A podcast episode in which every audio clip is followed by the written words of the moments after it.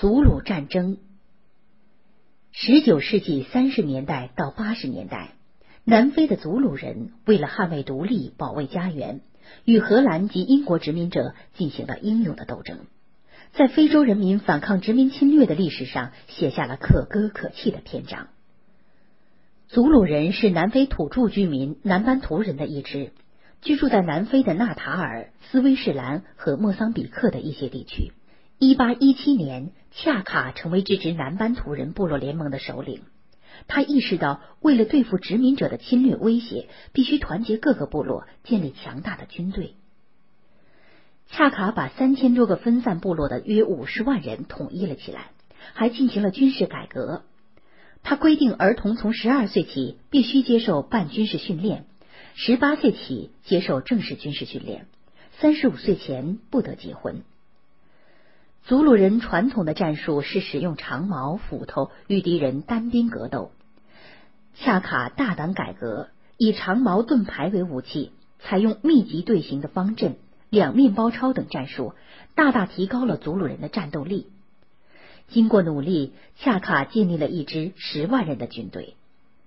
恰卡成了年轻的祖鲁王国的国王，但他执政只有十年左右，就被同父异母兄弟丁干杀害了。据说，恰卡遇害前说了最后一句告诫同胞的话：“白人就要来了。”不过，金干也是位有才干、有作为的国王。一八三八年，荷兰殖民者的后裔布尔人，意为农民，入侵祖鲁，企图夺取祖鲁人的土地。丁干率领祖鲁军民英勇抵抗，打了些胜仗，但布尔人带着大炮和牛车卷土重来。祖鲁人被打败了，丁干不得不割让大片土地给布尔人，还交了一千头牲口、一万公斤象牙给布尔人。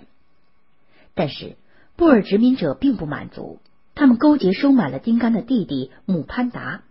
姆潘达丧权辱国，在敌人的扶植下，于一八四零年爬上了祖鲁国王的王位。姆潘达的长子开支瓦约非常反感父亲卑躬屈膝的卖国政策，他发誓。要维护祖鲁人的独立和尊严。一八五六年十一月，祖鲁人大会决定由开支瓦约掌管国政。一八七二年，姆潘达死后，开支瓦约正式登基，掌握政权。开支瓦约恢复了恰卡和丁干时代实行的在适龄男子中普遍征兵的制度，对青少年进行严格的军事训练。他深知用长矛和盾牌无法抵挡侵略者的枪炮。便派人带着大批牲畜去换来几百条枪和大量弹药。他让祖鲁青年去国外的钻石矿做工，用赚来的钱买回枪支。他还雇佣英国人训练军队，教祖鲁人射击、骑马。开支瓦约用了几年时间，重建了一支四万人的军队。战士们既能使用传统的长矛盾牌，又掌握了先进的火器。祖鲁王国的重新崛起让殖民者非常仇视。这时，英国殖民者的势力已经取代了布尔人。一八七八年十二月，英国殖民地总督向开支瓦约发出了一份最后通牒，勒令祖鲁王国在三十天内解散军队，并接受英国总督的统治。开支瓦约严辞拒绝，他号召祖鲁人起来抗击英国人的侵略。第二年一月，一万三千名英国殖民军兵分三路向祖鲁王国大举进攻。开支瓦约悄悄地将主力部队调集到伊桑德鲁瓦纳附近的山中，几千人的部队秘密集结，不露声色。当英军主力开到伊桑德鲁瓦纳山南坡的时候，已经十分疲惫，又骄横轻敌，因此未做防备就扎下了营寨。开支瓦约采取调虎离山的战术。一月二十一号，他派出一支部队伪装成主力去引诱英军，英军果然上当，派出主力追击，营地里只剩下了六个连和仅剩两门炮的一个炮兵营，加上一个土著营，大约只有两千人守卫。开支瓦约见英军营地空虚了，便在第二天晚上发出攻击的命令。只听一声锐利而长长的口哨，嘘，划破了夜色的静寂。几千名祖鲁战士呐喊着，突然从附近的山谷中跳了出来，扑向英军的营地。英军从睡梦中惊醒，慌忙迎战，祖鲁战士已经闪电般的冲到英军面前，挥舞着长矛，奋不顾身的刺杀。